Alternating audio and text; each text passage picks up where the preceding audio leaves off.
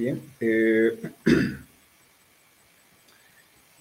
vamos a, empezar con este curso taller.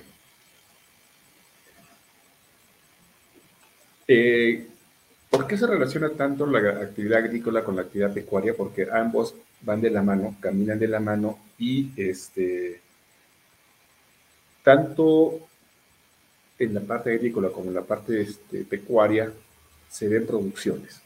Entonces, la semilla agropecuaria eh, básicamente está orientada a conseguir resultados vinculados a la protección y mejoramiento de la sanidad animal y vegetal con el fin de contribuir al mejoramiento de la salud humana. Todo, todos los días nosotros este, salimos a, comprar alimentos, este, almorzamos, desayunamos, cenamos.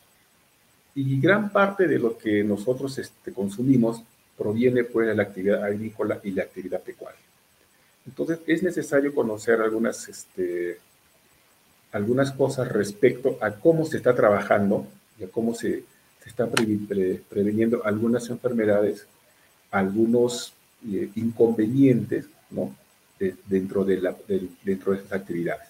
Hoy en día, por ejemplo, se, se está observando que hay mucha digamos, hay mucha variación de precio en, eh, los productos. muchos dicen que es por el tema del fertilizante, otros dicen que es por el tema del dólar, pero a lo que nosotros tenemos que, llegar al final es a podernos alimentar de la mejor manera y poder tener una mejor, una mejor calidad de vida. Entonces, ¿qué entendemos por sanidad vegetal? Se puede definir la sanidad vegetal como la disciplina que utiliza una serie de medidas para controlar y prevenir plagas, malezas y organismos que causan enfermedades y que éstas se dispersen a nuevas áreas, especialmente a través de la interacción humana como el comercio internacional. Normalmente cuando uno, uno va al mercado, ¿no? porque creo que todos vamos, este, lo primero que observamos es simplemente el, producto. ¿Cómo está el producto?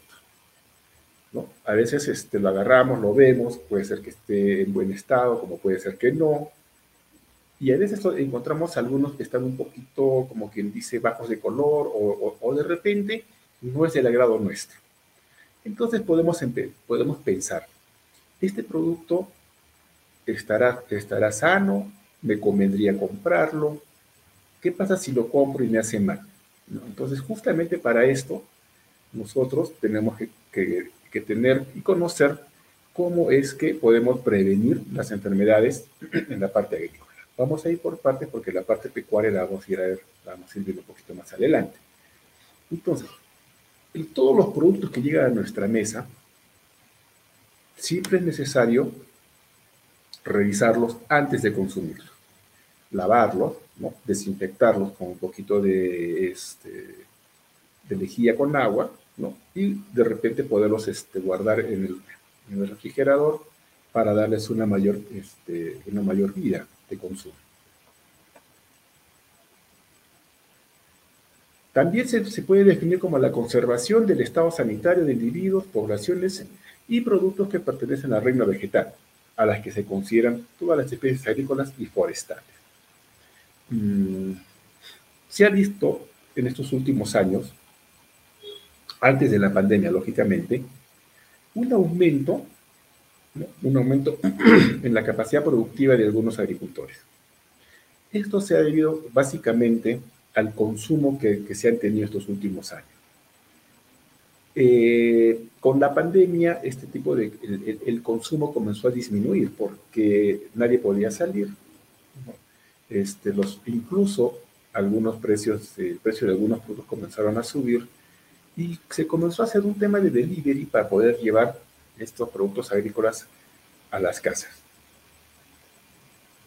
En el tema de la pandemia, por ejemplo, un kilo, digamos, un kilo de papa llegó a costar hasta 6 soles, 5 soles, pero aún se mantenía todavía la productividad, cosa que hoy en día eso ha ido disminuyendo poco a poco por un tema coyuntural y un tema, de, un tema bélico, ¿no? que ocurre entre Rusia y Ucrania por un tema, porque eh, Ucrania es uno de los países que tiene la mayor producción de fertilizantes en el mundo.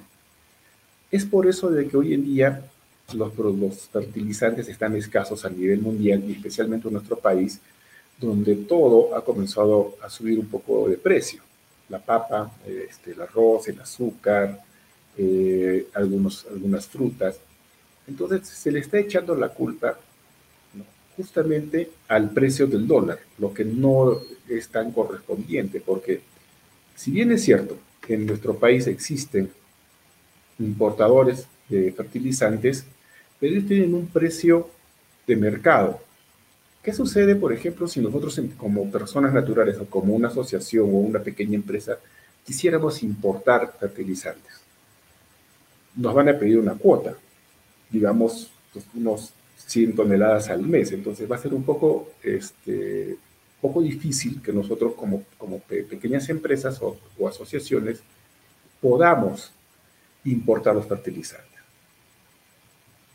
A raíz de esto, también han empezado, ha empezado a existir una suerte de este, contaminación ambiental, una suerte de baja producción, y estos justamente, estos problemas este, vegetales, estos, problemas van, van, van, este, van aumentando, lógicamente poco a poco, ¿no?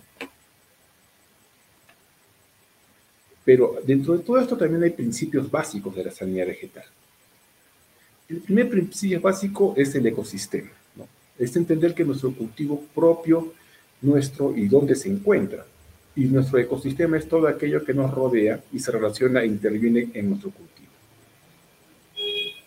Para favorecer la sanidad vegetal es importante entender este concepto y ver que el suelo, el agua, la fauna, el clima, la orientación de las especies herbáceas son factores a tener en cuenta a la hora de planificar un cultivo que queremos hacer así como su sanidad vegetal.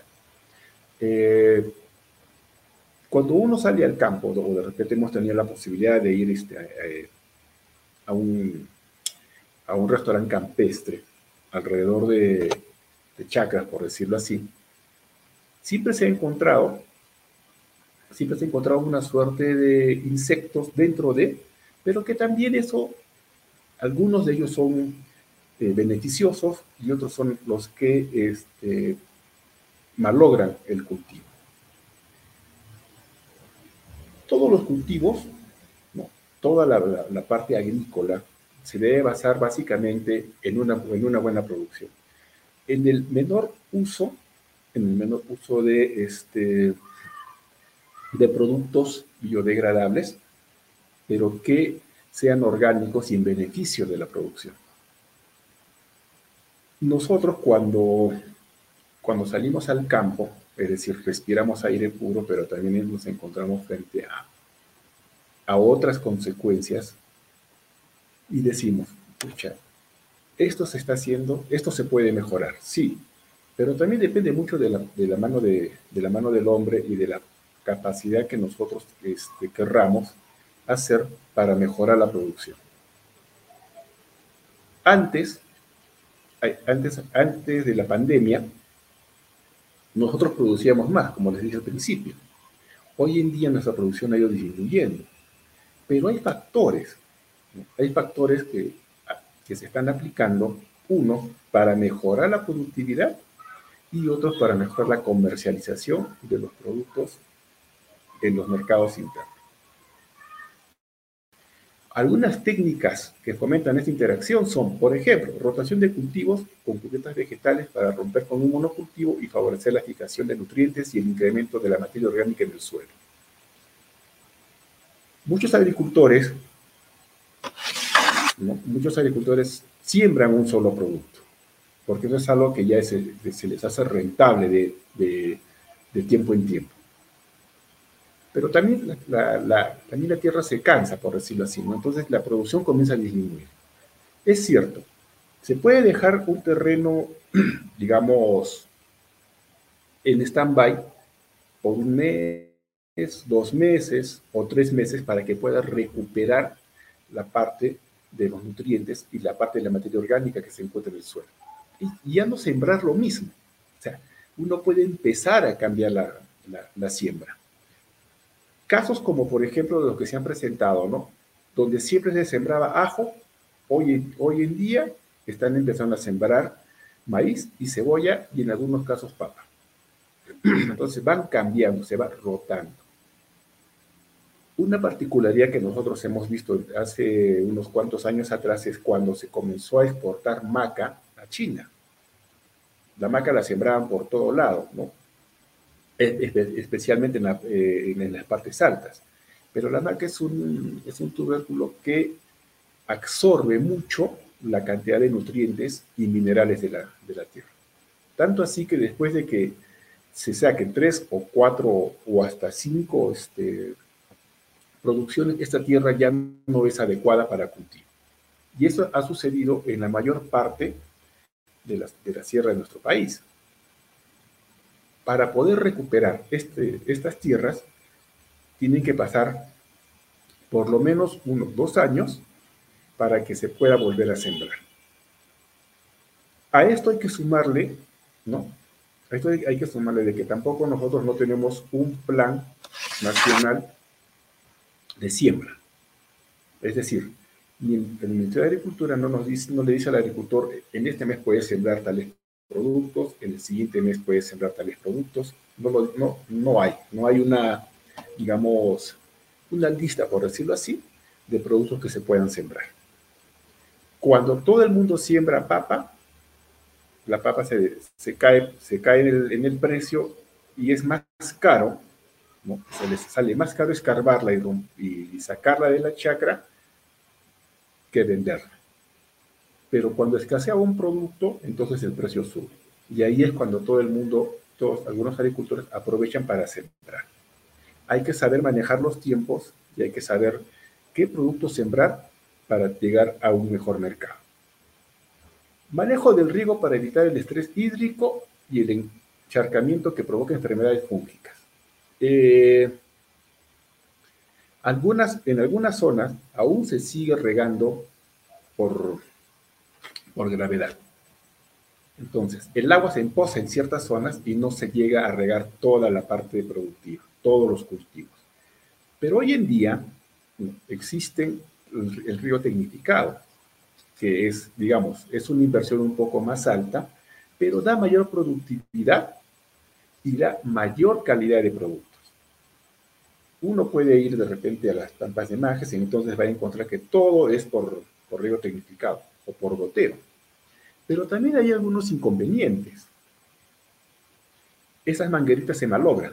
Esas mangueritas hay que hacerle mantenimiento, hay que cambiarlas. Pero como nosotros estamos acostumbrados a que todo, digamos, a que el Estado sea parte de, entonces el, agricultor no lo hace.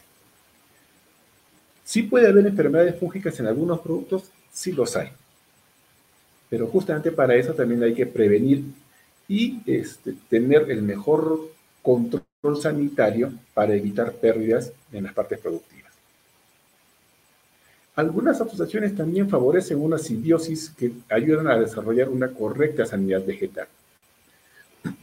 Eh, se puede sembrar, por ejemplo, hoy, está, se está tomando nuevamente el auge del palto. Se puede sembrar palta y en el medio del camino uno puede sembrar de repente alguna fruta, arándanos, puede sembrar fresa o de repente algún producto como alfalfa, por ejemplo. Entonces hay una suerte de simbiosis ahí. ¿Para qué? Para, aprovechar el terreno. Hay árboles como este, los olivos y la pata que no necesitan mucha agua. Hay, otras este, especies como por ejemplo el aguaimanto, que tampoco no necesita mucha agua y tampoco no necesita tanta, tanta hectárea, no tanto terreno. Entonces, sí se puede trabajar de una forma mancomunada entre producto y producto. Aportar materia orgánica para incrementar los microorganismos del suelo, así como los nutrientes indispensables para el crecimiento de las plantas. Esto evitará excesos que puedan desestabilizar el cultivo y el ecosistema, básicamente el nitrógeno. Hoy Se tiene que aprovechar toda la parte orgánica. Se utilizan, por ejemplo, fertilizantes orgánicos como el biol, este, el compost, ¿no? que son productos naturales, que son productos este, que se encuentran, uno mismo lo puede, lo puede hacer. En algunos casos utilizan como abono el estiércol de, de ganado, de cuyes, y eso también ayuda a que la tierra pueda recuperar parte de los nutrientes, parte de los minerales que se van perdiendo cuando estos van produciendo, cuando se va, cuando, cuando se va produciendo. En la parte, en la costa y en la sierra tienen diferentes maneras de, de, abono. En la costa ya son los abonos un poco más orgánicos. Eh, hay plantas especializadas que, preparan este tipo de abonos orgánicos, pero en la sierra aún se sigue usando el estiércol de ganado. La diferencia entre uno y otro es que uno está a la mano, en el caso del estiércol de, del ganado en la, sierra, y el otro está en planta. Es decir, si, si yo tengo un cultivo y quiero un abono orgánico, tengo que pedir a, a, la, a, la, planta que lo produce para que me lo lleve hasta mi, hasta mi producción. En cambio, en la parte, en la sierra, el ganado, el estiércol de ganado está más a la mano. Y justamente en estos meses que son octubre, noviembre y diciembre es cuando empiezan, como se dice, a romper la tierra, mezclar este con, este, con el abono orgánico y ahí se puede empezar a sembrar. ¿Qué puede? Hay gente que empieza a sembrar, por ejemplo, haba, cebada, maíz y papa, en pequeñas cantidades. Eso es en la parte de la sierra. Y también en la costa ya se se, siembra ya para tener una mejor producción. Eh, Huánuco, por ejemplo, es una, es, una región que produce mucha, mucha papa, bastante cantidad de papa. Eh, en Huánuco más o menos habrán unas 300, 400 variedades de papa que, se producen, ¿no? quizás un poquito más. Pero ahí hay un inconveniente el trabajo que se hace ahí aún sigue siendo un poco artesanal, por decirlo así. Todavía no hay una mecanización, porque ese es el tipo de, trabajo que ellos hacen, es la costumbre que ellos tienen. En parte de la, costa ya existe la mecanización agrícola, pero también eso conlleva a que con la mecanización, lógicamente, se gana más tiempo, pero también hay que tener un mayor cuidado en no malograr el terreno agrícola.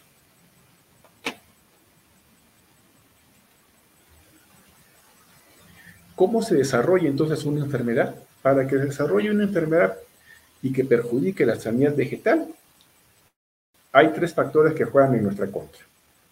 Que el cultivo, en este caso el huésped, se encuentre en un estado malo de sanidad que lo haga susceptible de ser parasitado. Que haya un inóculo que pueda parasitar una planta con un estado malo de sanidad vegetal y que las condiciones ambientales favorezcan la proliferación de la enfermedad en una planta con una mala sanidad vegetal. De estos tres factores, los tres, los, tres se encuentran en todo cultivo. Todos los, todos los cultivos son susceptibles de ser parasitados. Para esto uno tiene que estar previniendo. Entonces, hay que abonarlos hay que usar fertilizantes, hay que usar algunos este, productos ¿no? este, agrícolas para evitar de que entre este, el gusanito, la arañita roja, el pulgón. Pero también depende mucho de la calidad de la tierra. Si nosotros no abonamos, si nuestra tierra no tiene las condiciones para poder producir, entonces este, esta planta este producto se va a, deteriorar y va a ser fácil de que sea, de que sea este parasitado. Las condiciones ambientales también. Puede ser de que este, no esté lloviendo, no haya la, cantidad necesaria de agua, que haya una cantidad de sol bastante fuerte como, como lo que está sucediendo hoy en día. Ha cambiado tanto las condiciones climáticas que en la sierra a estas alturas ya debería estar lloviendo, cosa que no está sucediendo, y en la costa se supone de que la temperatura promedio, que debe ser entre 27 grados, hoy en día está llegando casi a 30. Entonces son condiciones que no van a favorecer ningún tipo de producción agrícola. De las tres, a la que uno tiene que tener mayor importancia y tiene que prever para que no pueda suceder algo malo, es el estado malo de la sanidad. Es decir, que el cultivo pueda ser susceptible de ser parasitado. Ahí es donde el agricultor tiene que tener la mayor, digamos, este, la mayor cantidad de prevención. Tiene que prevenir ahí.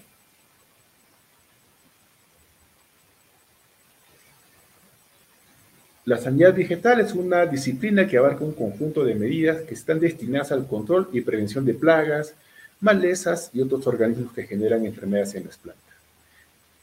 Y esto evita su dispersión a otras áreas a través de la interacción humana.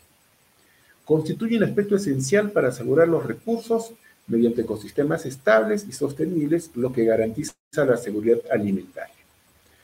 Y que estos sean actos para el consumo humano. Eh, muchas veces uno piensa que hablar de seguridad alimentaria es hablar de inocuidad de alimentos. En algunos casos eso puede ser similar, pero la seguridad alimentaria básicamente es prevenir que todo alimento esté contaminado. ¿Cómo prevenimos nosotros? ¿Cómo hay que prevenir todo esto? Justamente hacer de que todos los productos que nosotros utilicemos sean de origen orgánicos algunos y algunos productos que nosotros mismos los podríamos, digamos, tener en nuestras casas. Eh, hay países, ¿no? hay países como Francia, España, Alemania, que utilizan los parques públicos para sembrar. ustedes pueden encontrar en la, eh, en el internet pueden colocar ahí este parques públicos para consumo donde se puede sembrar y van a encontrar que siembran tomates, zanahoria, beterragas y dentro, y dentro de las casas ¿no? de, cada, de, cada habitante pueden, pueden ponerse a sembrar limón, eh, acelga, este, albahaca, espinacas, fresas, lógicamente que es para el consumo interno. Eh, eh, en nuestro país nosotros no podemos hacer eso, porque si nosotros pudiéramos sembrar en un parque, una vez que comiencen a producir, eso desaparece. ¿no? No, hay, no habría un consumo responsable, lo que sí sucede en otros países. Pero sí podemos sembrar en nuestras casas, en una pequeña tina o en una pequeña este, botella de plástico podemos sembrar fresas y se ponen como, como suerte de adornos en, en la casa pues se puede sembrar espinaca, se puede sembrar albahaca. No se necesita un espacio tan grande para poder tener algún tipo de alimento. La lechuga, por ejemplo. Muchos compramos en el supermercado lechuga hidropónica, pero también es algo que nosotros podemos hacerlo en nuestras casas. Ahí empieza la seguridad alimentaria, porque nosotros mismos estamos produciendo un producto fuera este, que no tiene ninguna ninguna, este, eh, eh, ningún aditamento artificial, por decirlo así, y es orgánico. Es más, en algunas, en, algunas casas hasta podrían tener sus, sus huevos de codorniz, ¿no? Comprar sus codornices y poderlo, poderlos criar ahí. Pero ya depende de cada uno y depende de cómo uno quiera hacer este tipo de producción. Algunos datos relevantes acerca de la importancia de la sanidad, eh, vegetal. De acuerdo a la FAO, anualmente el 40% de los cultivos a nivel mundial se dañan debido a las plagas, lo que genera pérdidas comerciales por más de 220 mil millones de dólares anuales. Las plagas, los insectos. Es fundamental poderlos controlar. Se estima que para el año 2050 la producción agrícola deberá aumentar aproximadamente un 60%. para satisfacer las necesidades alimentarias de la población. Esto por el continuo crecimiento. Las plantas constituyen el 80% de los alimentos que consumimos, generando el 98% del oxígeno del planeta. El incremento sustancial del comercio y los viajes internacionales incidirá en el riesgo de propagación de plagas y enfermedades de las plantas en otras áreas geográficas. Pero si nosotros no le ponemos un alto a la, producción artificial, eso quiere decir que para, para el año 2050 nuestra producción no, pues, no va a llegar a, a un 60%.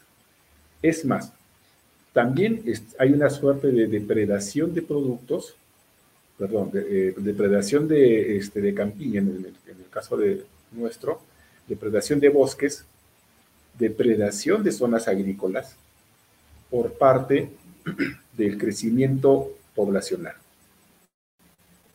Están las invasiones, invaden zonas seriasas, invaden terrenos agrícolas para hacer las urbanizaciones, se venden, se, venden terrenos agrícolas para, para, construcción.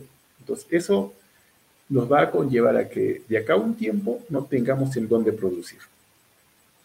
Y como las plantas constituyen del 80% de los alimentos que consumimos, entonces, si nosotros vamos acortando, vamos cerrando ese círculo, de acá al 2050, en vez de que tengamos el 80%, si lo vamos cerrando, eso no, eso no, va, a llegar, no va a llegar más allá del, 60 o 70%.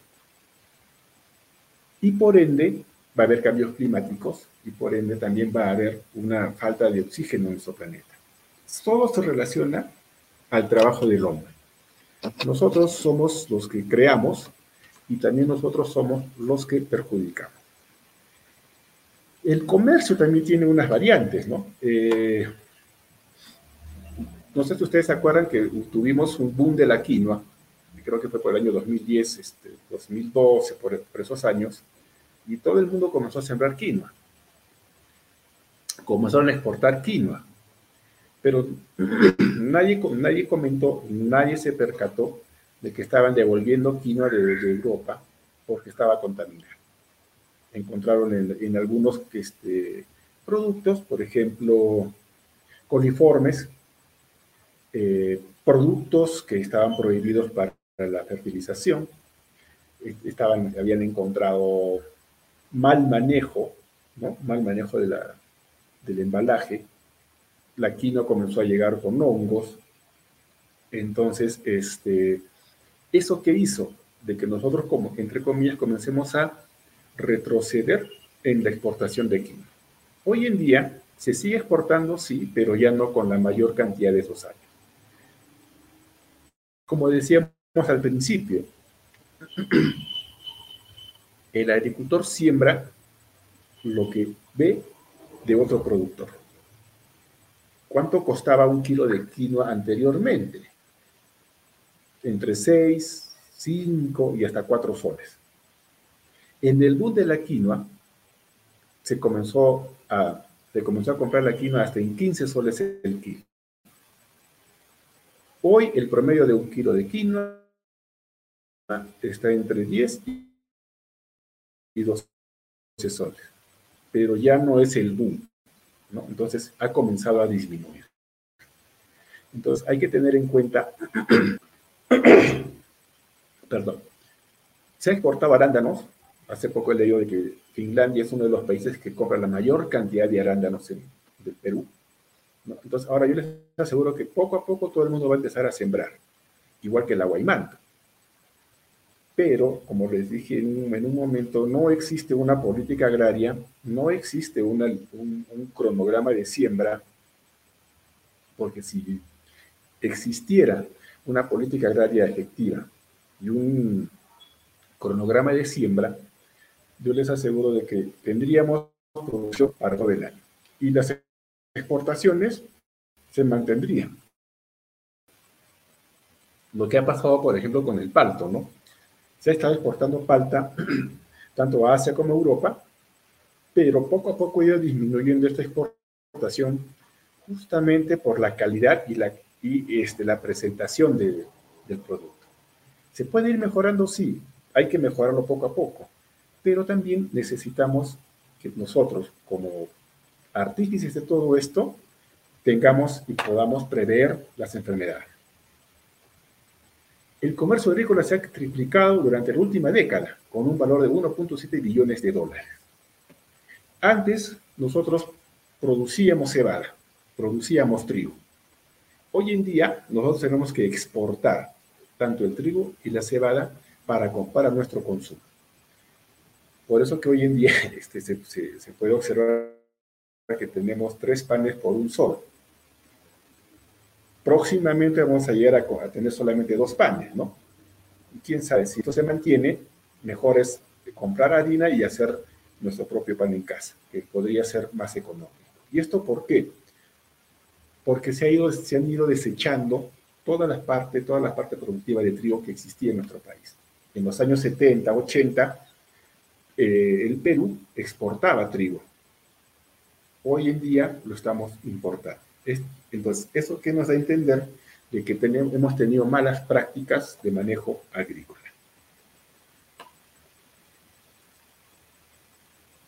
La agricultura y la ganadería son víctimas y cómplices del cambio climático. Son responsables del 14% de las emisiones de gases del efecto invernadero. Esto se acumula el ganado lo que libera es metano. Entonces, y la producción de fertilizantes sintéticos que también genera óxido nitroso. Todo esto también nos, conlleva a los cambios que estamos sintiendo hoy en día. Ciudades donde no llovía constantemente, hoy día llueve. Ciudades donde la temperatura promedio en, verano era 27, 28, hoy está llegando a 30, 32 grados. Países ¿no? donde en la época de invierno llegan a menos 30, menos 40 grados centígrados. Entonces, esto también se produce porque hay una suerte de, deforestación y degradación del suelo. Y esto hace que se, que se acumule el dióxido de carbono. Todas estas actividades son vulnerables al cambio climático. Trabajar con el suelo y demás elementos de la naturaleza depende mucho del clima. En general, las consecuencias negativas más que las positivas. Por tanto, la seguridad alimentaria mundial y en, todos los países desarrollados se verá más afectada. Nos enfrentamos, en general, a un doble reto, ¿no? Que es desarrollar prácticas agrícolas que contribuyan lo menos posible al efecto invernadero y adaptar los cultivos actuales a las nuevas condiciones del clima. Esto sucede a nivel mundial, no solamente sucede en nuestro país, sucede a nivel mundial. El cambio climático afecta a la producción, sea, de, producción agrícola como la producción pecuaria. Y también eso nos afecta, aunque no lo veamos así, también nos afecta a nosotros como personas.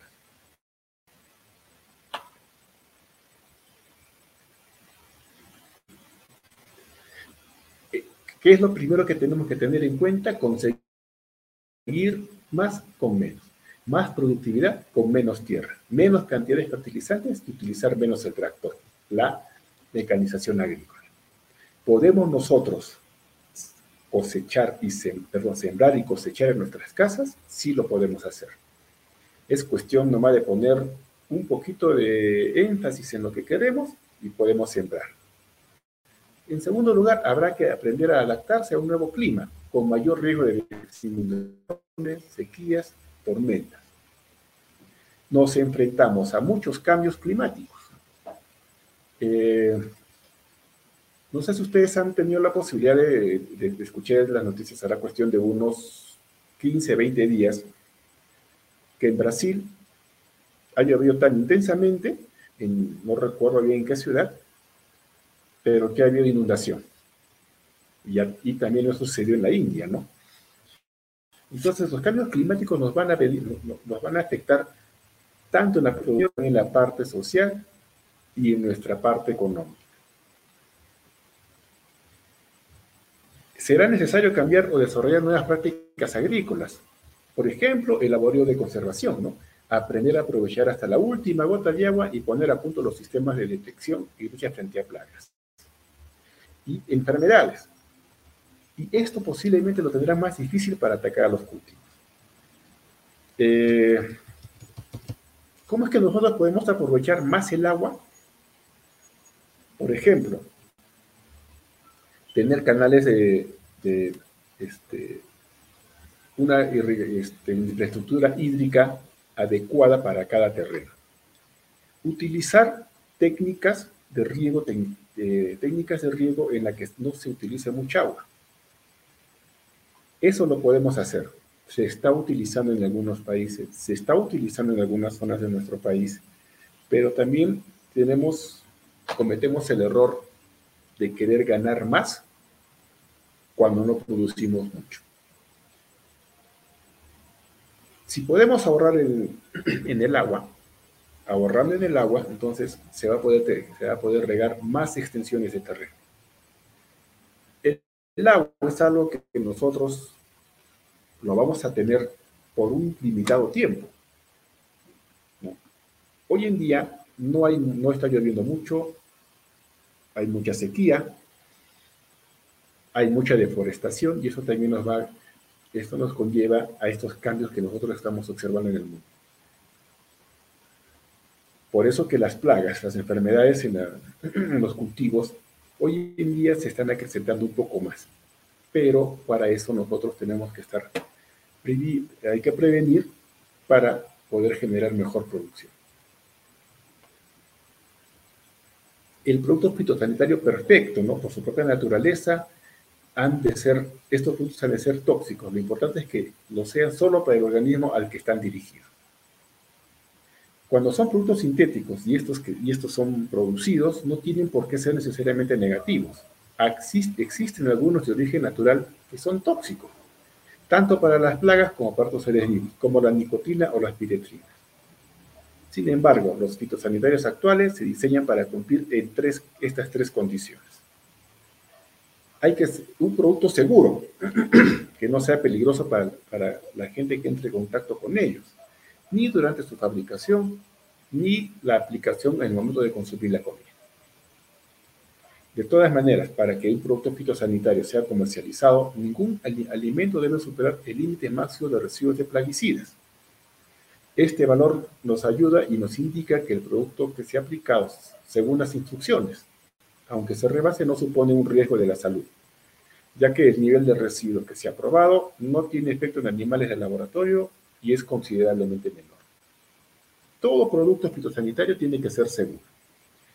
Hay productos sintéticos, hay productos naturales y hay productos orgánicos. Los agricultores normalmente compran estos productos para prevenir las plagas, pero a veces también exageran, ¿no? Este, es decir, si, si me dicen que tengo que usar 100 ml de un producto en una mochila de 20 litros, de repente digo, bueno, si le pongo un poquito más, no creo que pase nada. Entonces le pongo 100, 150 ml. En vez de ayudar, estamos provocando que este producto agrícola no se produzca de la mejor manera. Pero eso es así, ¿no? A veces pensamos que echándole un poquito más vamos a lograr mejor producción. Tiene que ser específico. Solo es efectivo contra enfermedades, insectos o malas hierbas a las que esté dirigido. Pero a pesar de los esfuerzos de todos los laboratorios para desarrollar productos selectivos, en los ecosistemas más cercanos pueden existir seres, seres vivos similares a las plagas y sensibles a los fitosanitarios. Las personas que manejan ese tipo de productos tienen que aprender a utilizarlos adecuadamente para que estos tengan efecto solo en los cultivos. Eh, sí, pues, o sea, a veces pensamos que mezclar varios productos en uno solo nos va a ayudar más. Hay que ser específico, utilizar un producto para cada, para cada enfermedad, insecto o mala hierba. Tiene que ser de vida corta, porque tras provocar el efecto deseado, esto se debe desintegrar en componentes químicos sencillos e inocuos, que no tengan ningún impacto negativo o dañino hacia la naturaleza de cara al consumidor. O sea, hacia nosotros se establece un plazo de seguridad ¿Qué es el tiempo que debe transcurrir desde la aplicación del producto hasta la recolección del cultivo? Hay productos que dicen, eh, por ejemplo, consumir el, consumir el producto después de 20 días de aplicado el, el, fitosanitario. Bueno, pues hay que cumplir los 20 días, ¿no? Después de esos 20 días uno ya puede cosechar, por decirlo así. Pero a veces no esperamos los 20 días, porque ya vemos que el producto ya está este, para, para, cosechar, para cortar, o para porcar, y lo hacemos. Entonces, ese producto llega al mercado, lógicamente que nosotros no lo sabemos, y podemos, y podemos tener una suerte de intoxicación. Hay que esperar el tiempo que nos dicen los productos. Si son cinco días, espera los cinco días. Si son los diez días, se espera los cinco días. Por eso que se utilizan estos tres, este, tres, estas tres especificaciones, que sean seguros, que sean específicos y de vida corta.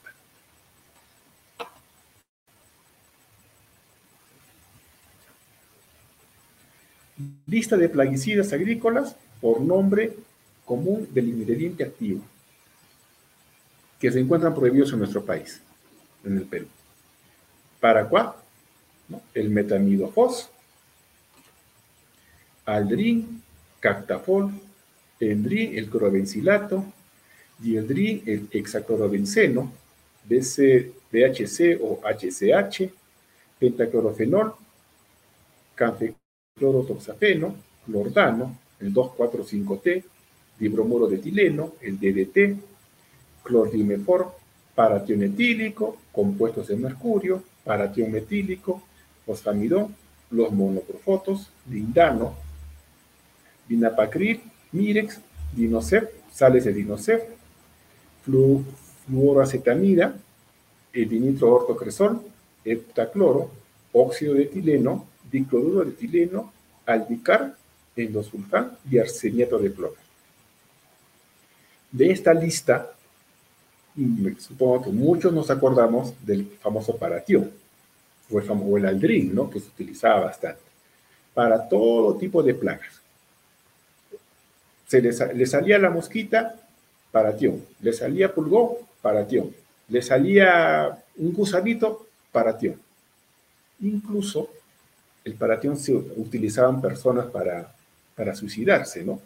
Entonces, son productos que ya han salido del mercado. O sea, no deberían, no deberían venderse. Pero, como, como dice el dicho, ¿no? Este, se le puede sacar la vuelta a la, a la ley. En algunos eh, casos se ha encontrado que están vendiendo tanto el aldrin como el paratión para para, para prever las, este, cómo se mató a las plagas. Se ha encontrado. ¿Cómo, ¿Cómo ingresa a nuestro país? Bueno, eso es un tema de investigación, pero son productos que ya no deberían utilizarse. Entonces, nosotros tenemos que empezar a tener nuestras buenas prácticas agrícolas. ¿Y por qué tenemos que usar estas, este, nuestras buenas prácticas agrícolas? Justamente para poder manejar bien nuestra parte productiva. Estas prácticas agrícolas son un conjunto de principios, normas y recomendaciones técnicas que se aplican a la producción, procesamiento y transporte de alimentos. Estos se orientan a asegurar la protección de la higiene, la salud humana, el medio ambiente, todos estos mediante métodos ecológicamente seguros. Tienen que ser higiénicos y económicamente factibles para la FAO y la OMS consisten en la aplicación del conocimiento disponible a la utilización sostenible de los recursos naturales básicos para la producción, en forma benévola, de productos agrícolas alimentarios y no alimentarios, inocuos y saludables, a la vez que se procura la viabilidad económica y la estabilidad social.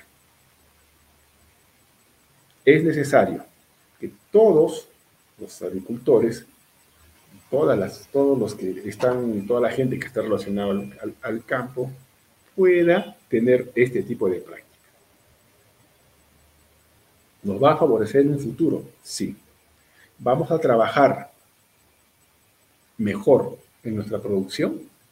vamos a poder tener un mejor transporte de alimentos, vamos a tener la, salud y la higiene del producto asegurada, nuestra salud va a estar asegurada, vamos a trabajar junto con el medio ambiente y, lógicamente, vamos a, tener, en este caso el agricultor, va a poder obtener, digamos, una mejor ganancia.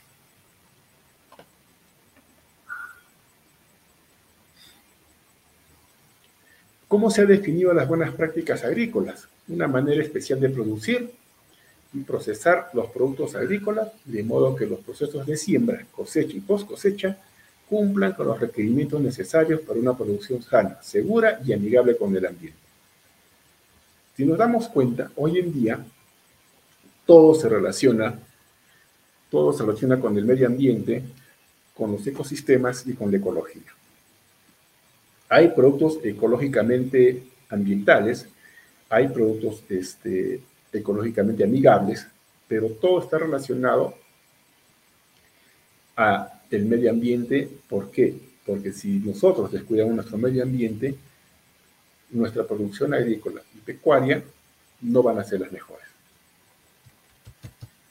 Entonces, las buenas prácticas agrícolas promueven que los productos no hagan daño a la salud humana y animal y al medio ambiente protegen la salud y seguridad de los trabajadores y tienen en cuenta el buen uso y manejo de los insumos agrícolas. Eh, también incluye, eso también incluye en la parte de los trabajadores desde, desde el PO, desde el que va al campo hasta el que hace la parte del empacado en una fábrica. Hay que protegerlos a ellos porque también ellos son parte de la cadena productiva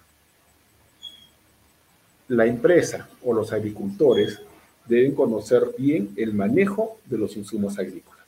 La mecanización agrícola es importante, el uso de plaguicidas y fertilizantes es importante, pero deben tener en cuenta de que estos también tienen que favorecer a una buena producción.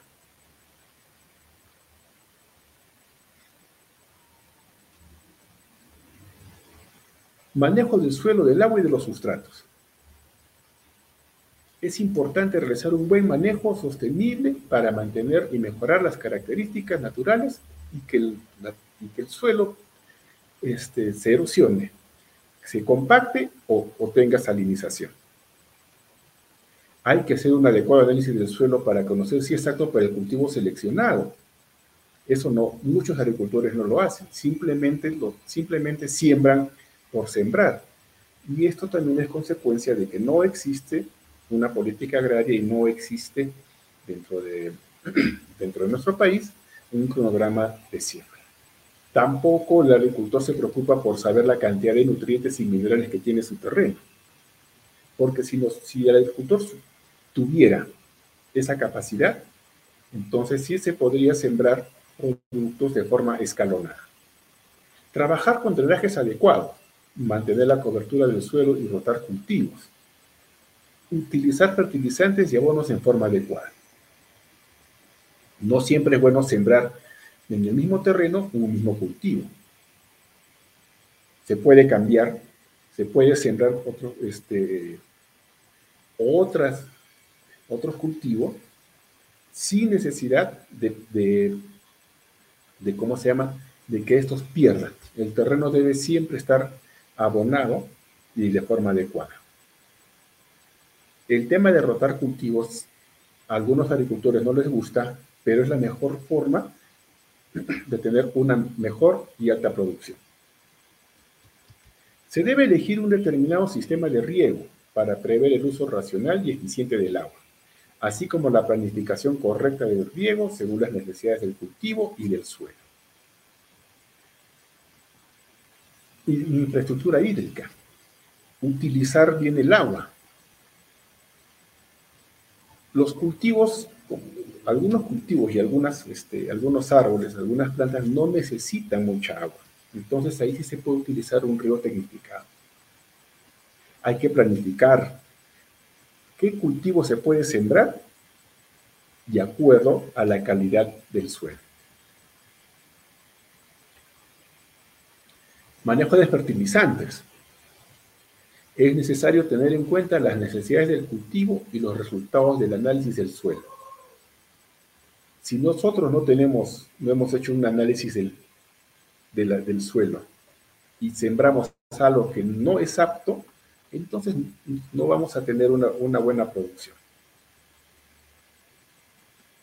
Las, explicaciones, las aplicaciones excesivas de fertilizantes terminan contaminando el suelo y el agua, y las deficientes acaban degradando la fertilidad.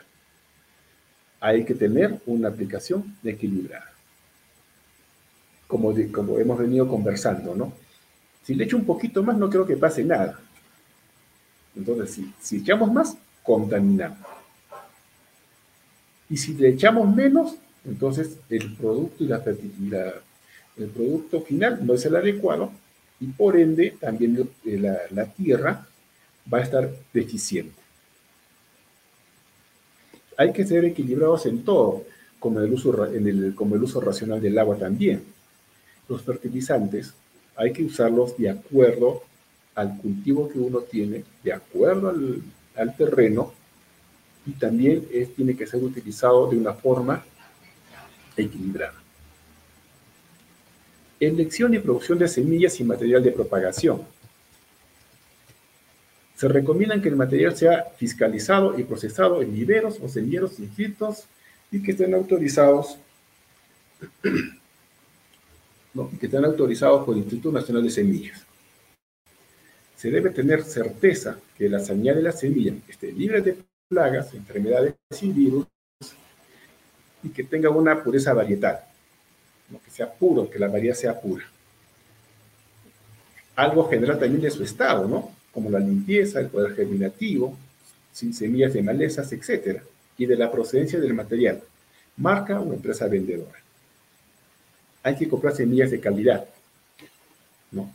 Porque eso nos va a asegurar una mejor producción, pero también eso está relacionado con el manejo de fertilizantes y está relacionado con el manejo del suelo.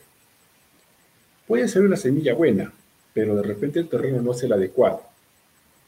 O puede ser un terreno muy bueno. Es puede ser una semilla buena, pero de repente los fertilizantes que se están utilizando también no son los adecuados. Hay que trabajar siempre de manera coordinada y este, siempre tener a la mano al profesional adecuado para poder generar una mejor producción. Gestión de la seguridad y salud ocupacional. El ámbito de trabajo debe ser un lugar, un lugar A, limpio y ordenado, que brinde las condiciones de seguridad necesarias para que todos los, los operarios puedan utilizar las máquinas, equipos y las herramientas. Se deben cumplir con todos los requisitos legales relacionados con la seguridad e higiene. Un EPP, elementos de seguridad, equipo de protección personal, registro de los trabajadores, entre otros. Muchas veces, eh,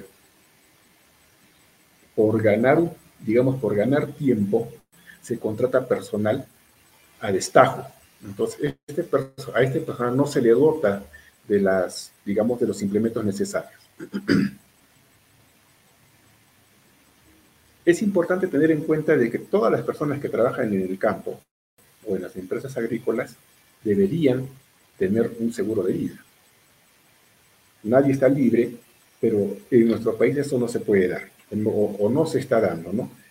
Lamentablemente han pasado muchos años porque no se ha estipulado esto, pero también las personas que trabajan en el campo deberían tener todos todos los elementos adecuados para poder trabajar.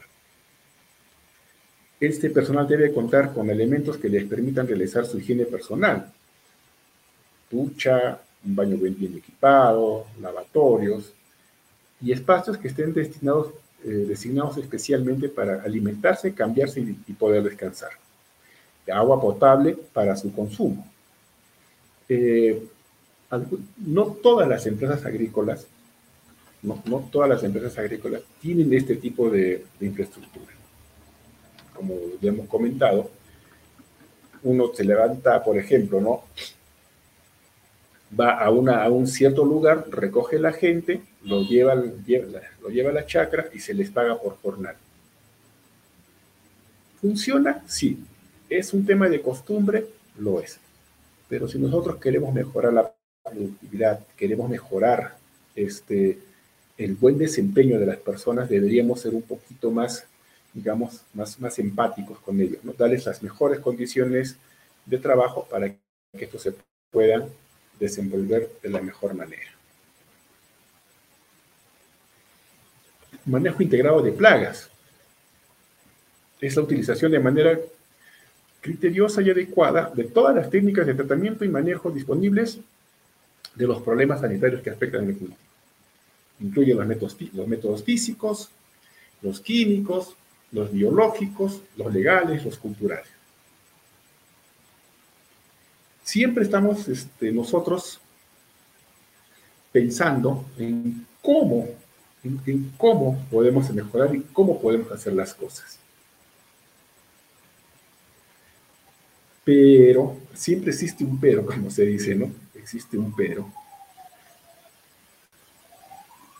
A veces nosotros pecamos, digo nosotros porque también a veces este, me incluyo, a veces pecamos de que somos muy autosuficientes.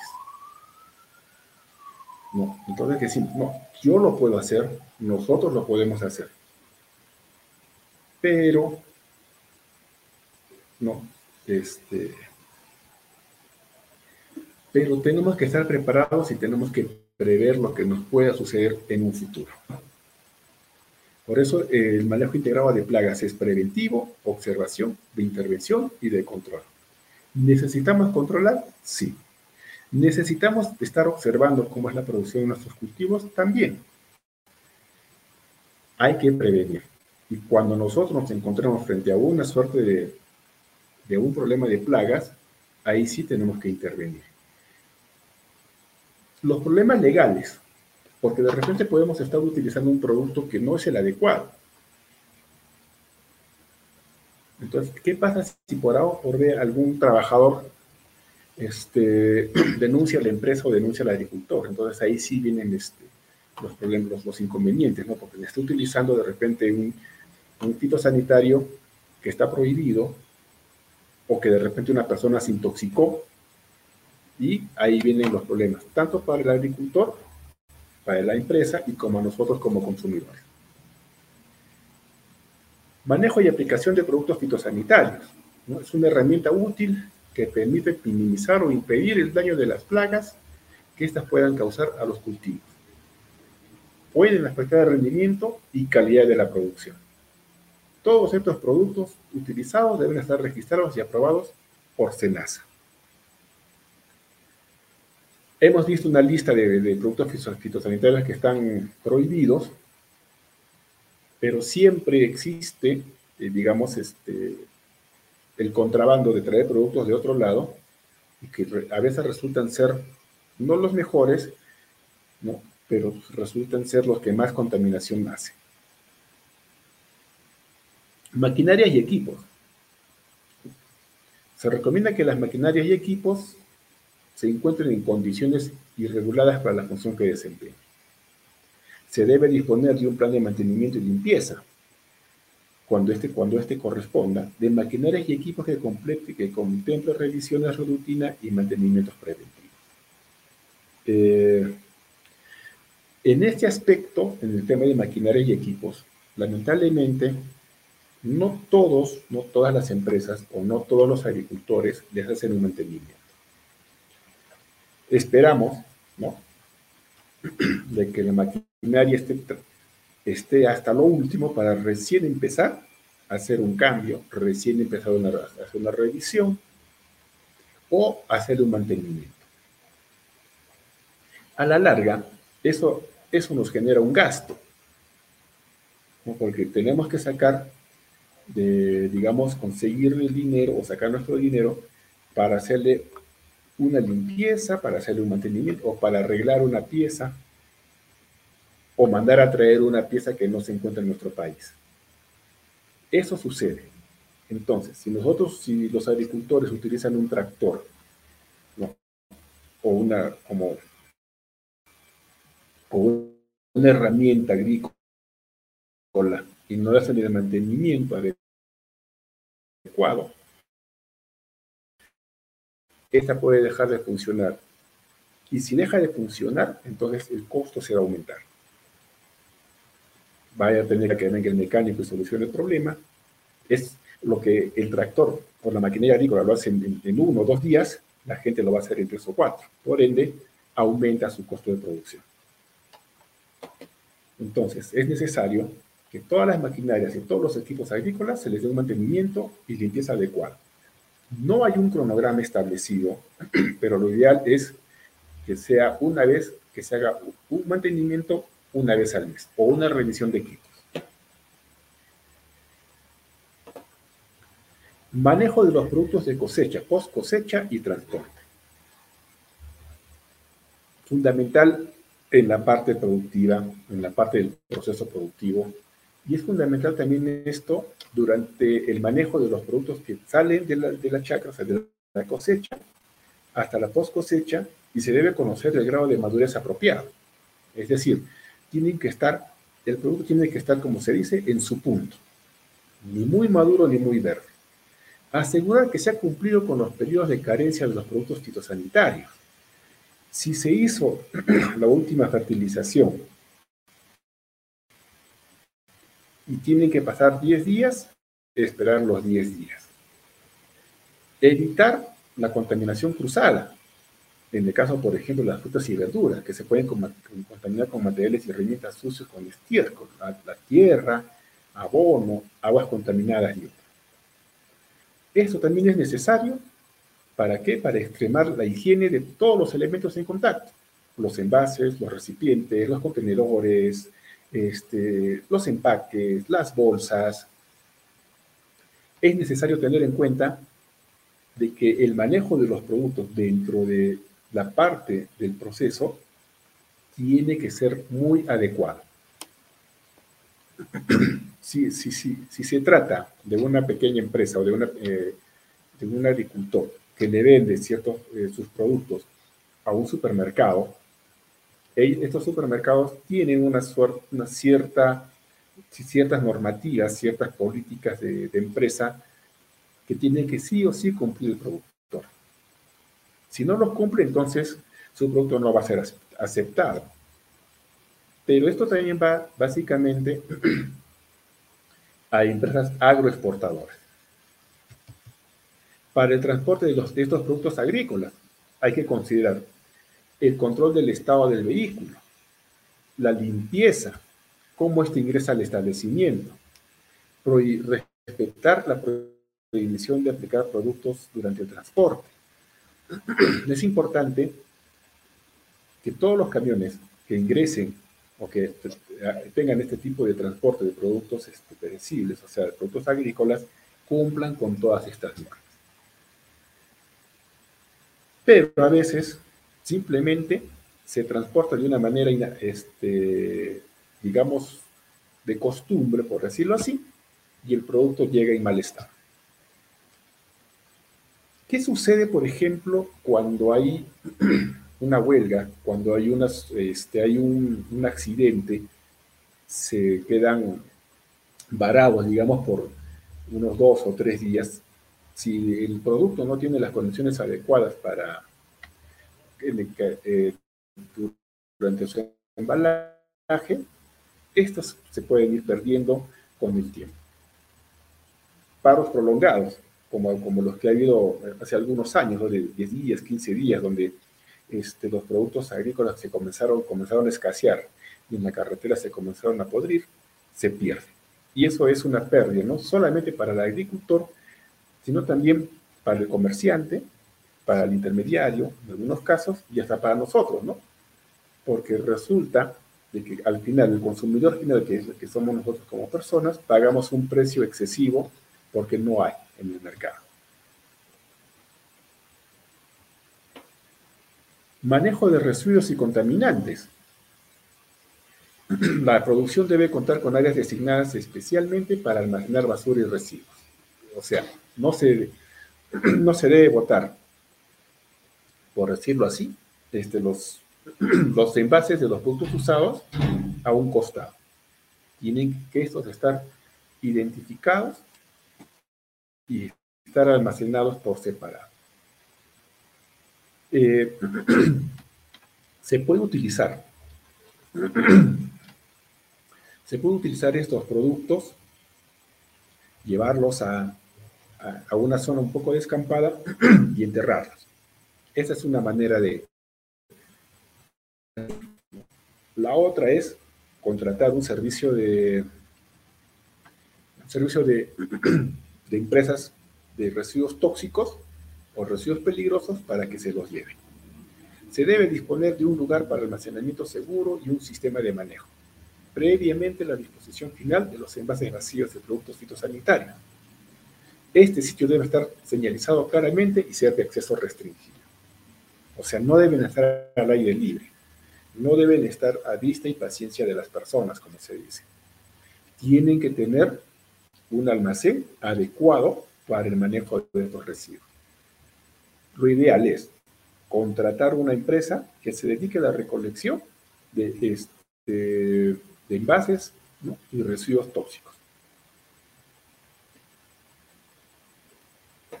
Gestión del ambiente, ¿no? La producción agrícola puede generar impactos que no necesariamente se manifiesten dentro de los límites físicos, pudiendo afectar al, entorno en forma negativa. Por ejemplo, emisión de gases por quema de residuos, contaminan el aire. Agotamiento del suelo, producción excesiva. Por este motivo es importante considerar al campo como parte del ambiente para lograr una producción agrícola sostenible. Muchas veces hemos visto este, que, queman el pasto cuando ya está seco. Eso no es lo adecuado, no. Lo, más conveniente pero a veces es como una suerte de costumbre. Ese tipo de, que se quema el pasto contamina el aire.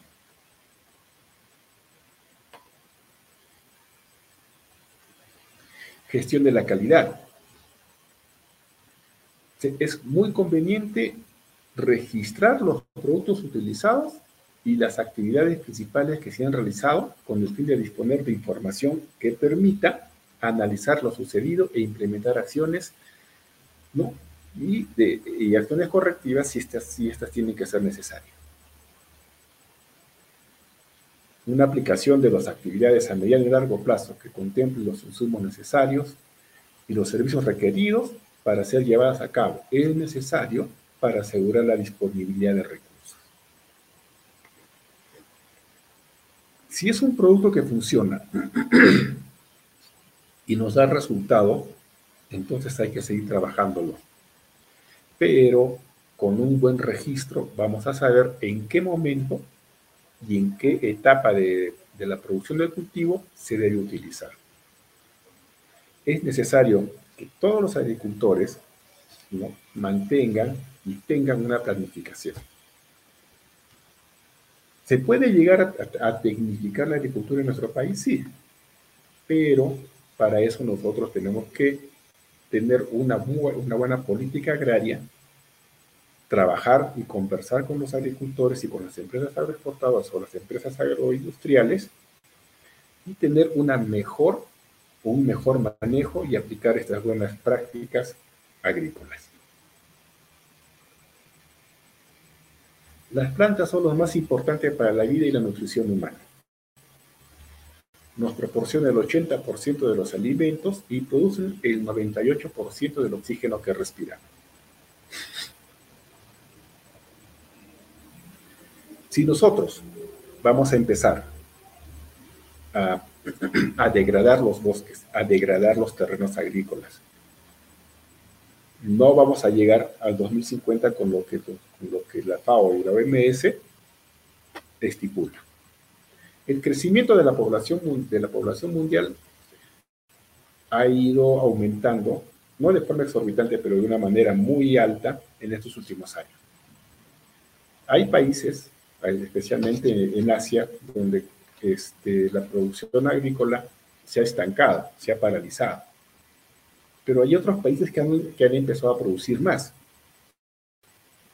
Entonces, nosotros aún, aún en nuestro país podemos ir mejorando de a pocos, tener una mejor este, mecanización agrícola, tener buenos productos, sembrar los cultivos que sean los necesarios, rotar los cultivos y de esta manera vamos a tener una mejor producción y una mejor alimentación para todos nosotros.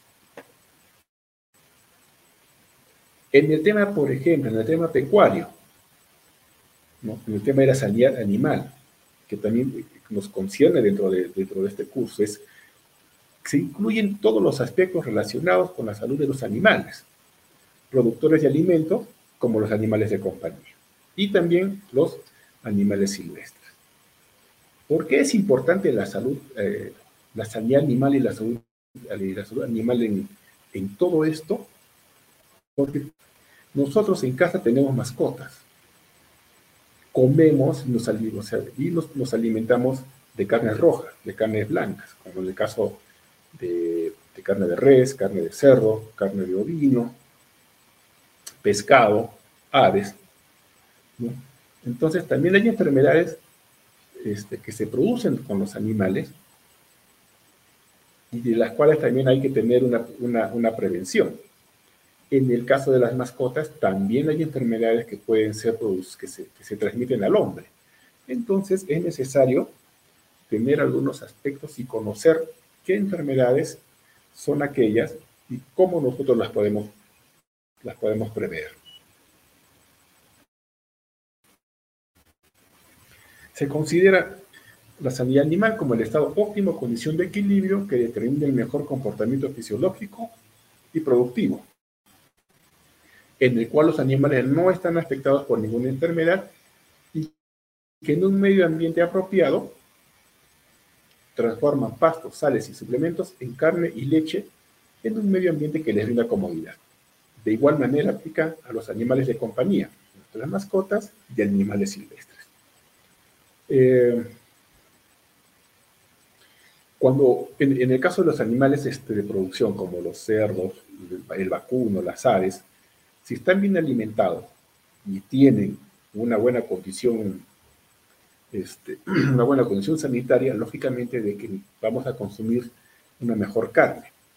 Si esto lo relacionamos con las actividades agrícolas, si la, si, si la pastura, la alfalfa o la chala o el alimento que se les brinda, en el caso de vacunos y es la adecuada, entonces estos animalitos van a estar bien alimentados y por ende no van a tener ningún problema.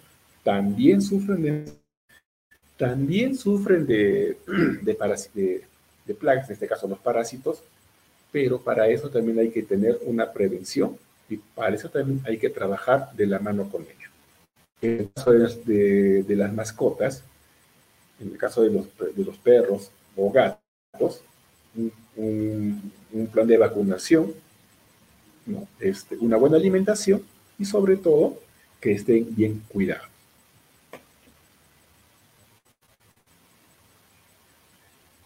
La salud pública veterinaria se define como todas las acciones relacionadas, directa o indirectamente, con los animales, sus productos y, y subproductos, siempre que contribuyan a la protección, conservación y mejora de la salud humana, es decir, a su bienestar físico, moral y social. La salud veterinaria abarca, por tanto, ámbitos de intervención, todos relacionados con la salud y protección de los animales, la seguridad sanitaria y la protección del medio ambiente. Se relaciona mucho, se relaciona bastante el cuidado de los animales, sea estos de, compañía o sea estos de producción, para una mejor protección también del medio ambiente.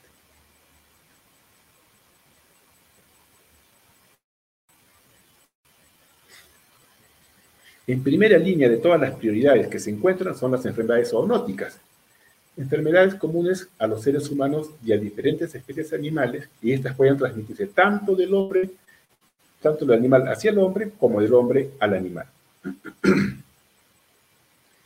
El 60% de las enfermedades humanas infecciosas son zoonóticas, rabia, brucelosis, parasitosis, tiña, algunas otras que las vamos a ir viendo más adelante, el 61% de, las, de los más de 1.400 patógenos humanos identificados son de origen zoonótico. Uno de ellos, por ejemplo, es la rabia.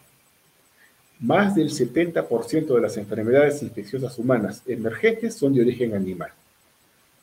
Las alergias, por ejemplo, se, está considerando hoy en día más que un síntoma, un signo como una enfermedad, que también es producida por algunos, por algunos animales de compañía. El 80% de las armas biológicas potenciales reconocidas son zoonóticas. Hay enfermedades como el antras, por ejemplo, ¿no?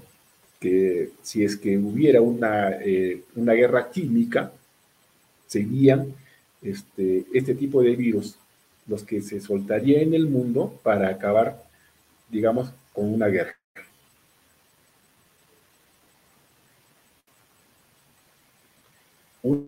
Una infecciosa que ha pasado de un animal a un humano o de humanos a un animal.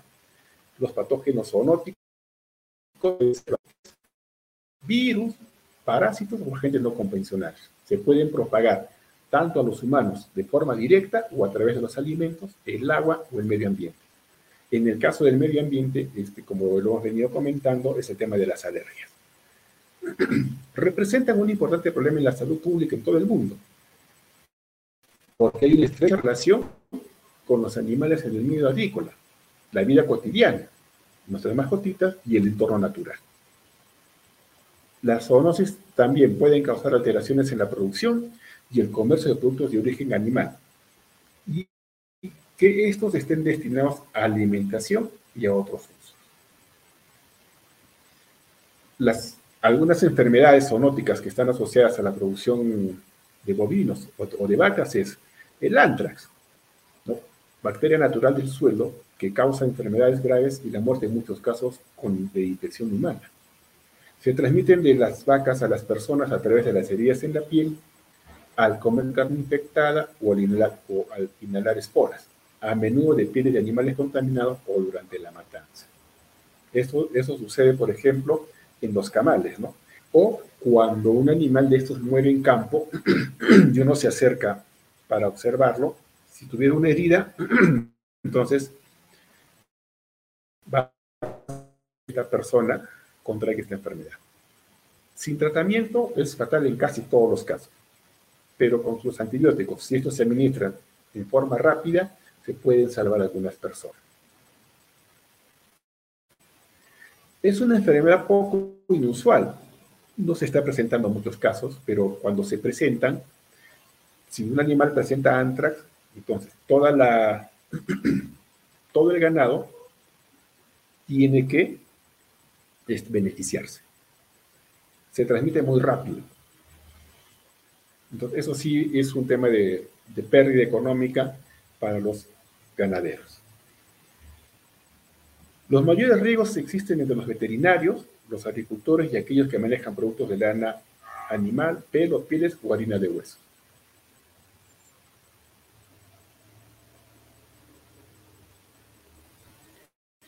La brucelosis, enfermedad bacteriana, que afecta a los sistemas reproductivos en los animales y causa fiebres y artritis.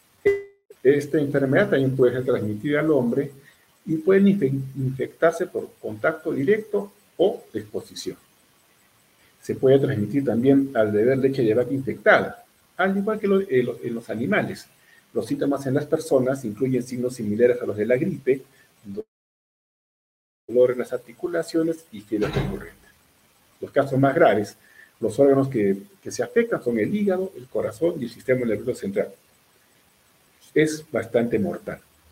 Por eso de que se hacen campañas de, vacunación contra brucelosis en nuestro justamente para evitar que esta enfermedad se propague. La lectospirosis es una enfermedad bacteriana muy común en vacas explotadas por la carne y la leche y hacen que éstas tengan aborto, infertilidad e infección renal. Se puede transmitir a las personas a través del contacto directo o indirecto con animales infectados, especialmente a través de la orina. Este, es muy común encontrar en, algunas, este, en algunos datos ganaderos animales que sean cero, cero negativos, es decir, se les hace el estudio no presentan los síntomas, no presentan de repente el virus, pero a los pocos días tienen la enfermedad. Los síntomas pueden ser leves, los dolores parecidos a la, a la gripe, tienen fiebre, en algunos casos incluyen confusión mental, ictericia y daño al hígado, riñones y cerebro. También se da una contra leptospirosis.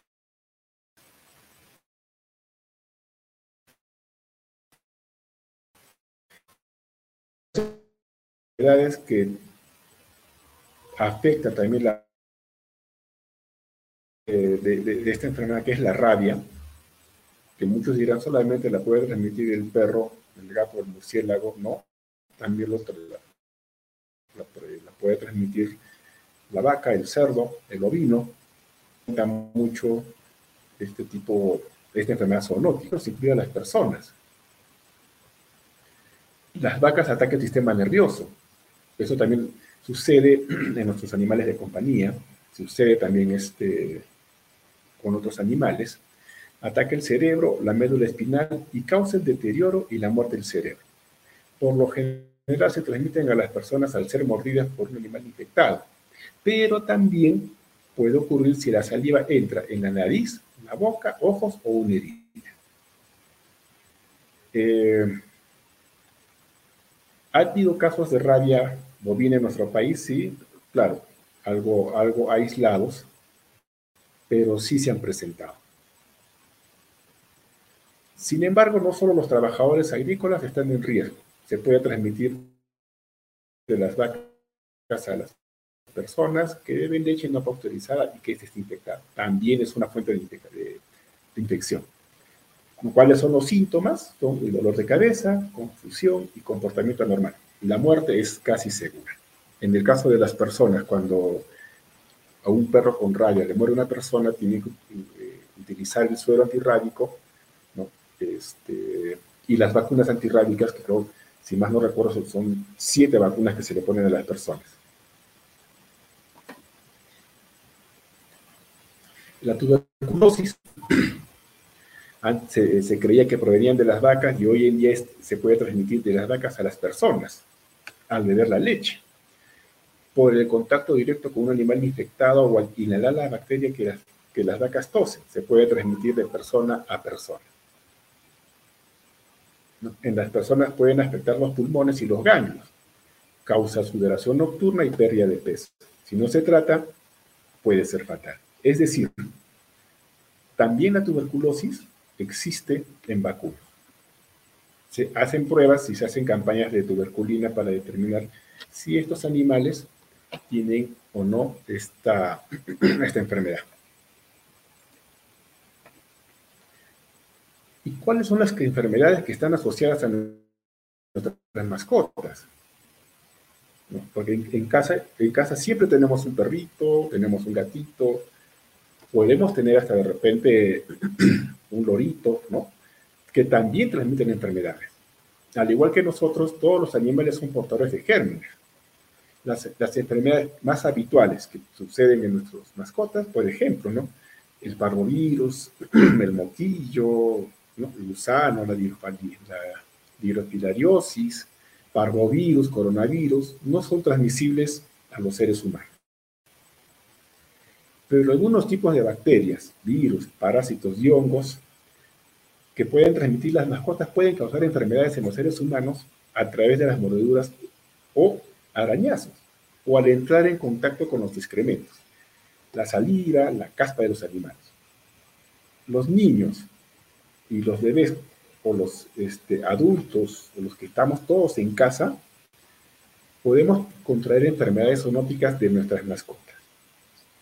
Pero las más vulnerables son los niños, los menores de 5 años y las mejores y las mujeres embarazadas.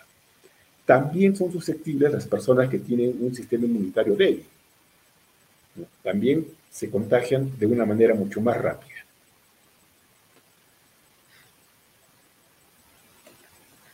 Perros y gatos, por ejemplo, ¿no? que es lo que nosotros tenemos en casa. Este, campilobacteriosis. ¿no? Es una enfermedad bacteriana que provoca diarrea, dolor abdominal y fiebre en los seres humanos. Eh, la enfermedad por arañazo del gato, ¿no? Eh, el gato tiene sus garras muy, muy y cuando uno lo araña, ocurre inflamación, es una molestia en los gallos linfáticos, hay fiebre, hay dolor de cabeza y fatiga. La rabia, bueno, ya lo hemos visto, esta enfermedad no se, no se está presentando últimamente en personas, pero sí va en aumento en perros. Eh, básicamente en los perros callejeros.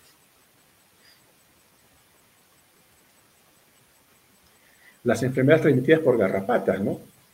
Pueden ocurrir cuando las garrapatas pican a las mascotas en el exterior. Hay que usar productos para prevenir las picaduras en las mascotas y eliminar con seguridad cualquier garrapata que detecte en ellas lo antes posible. La tiña, ¿no? Los niños pueden contraer esta enfermedad al tocar los perros y gatos infectados, ¿no?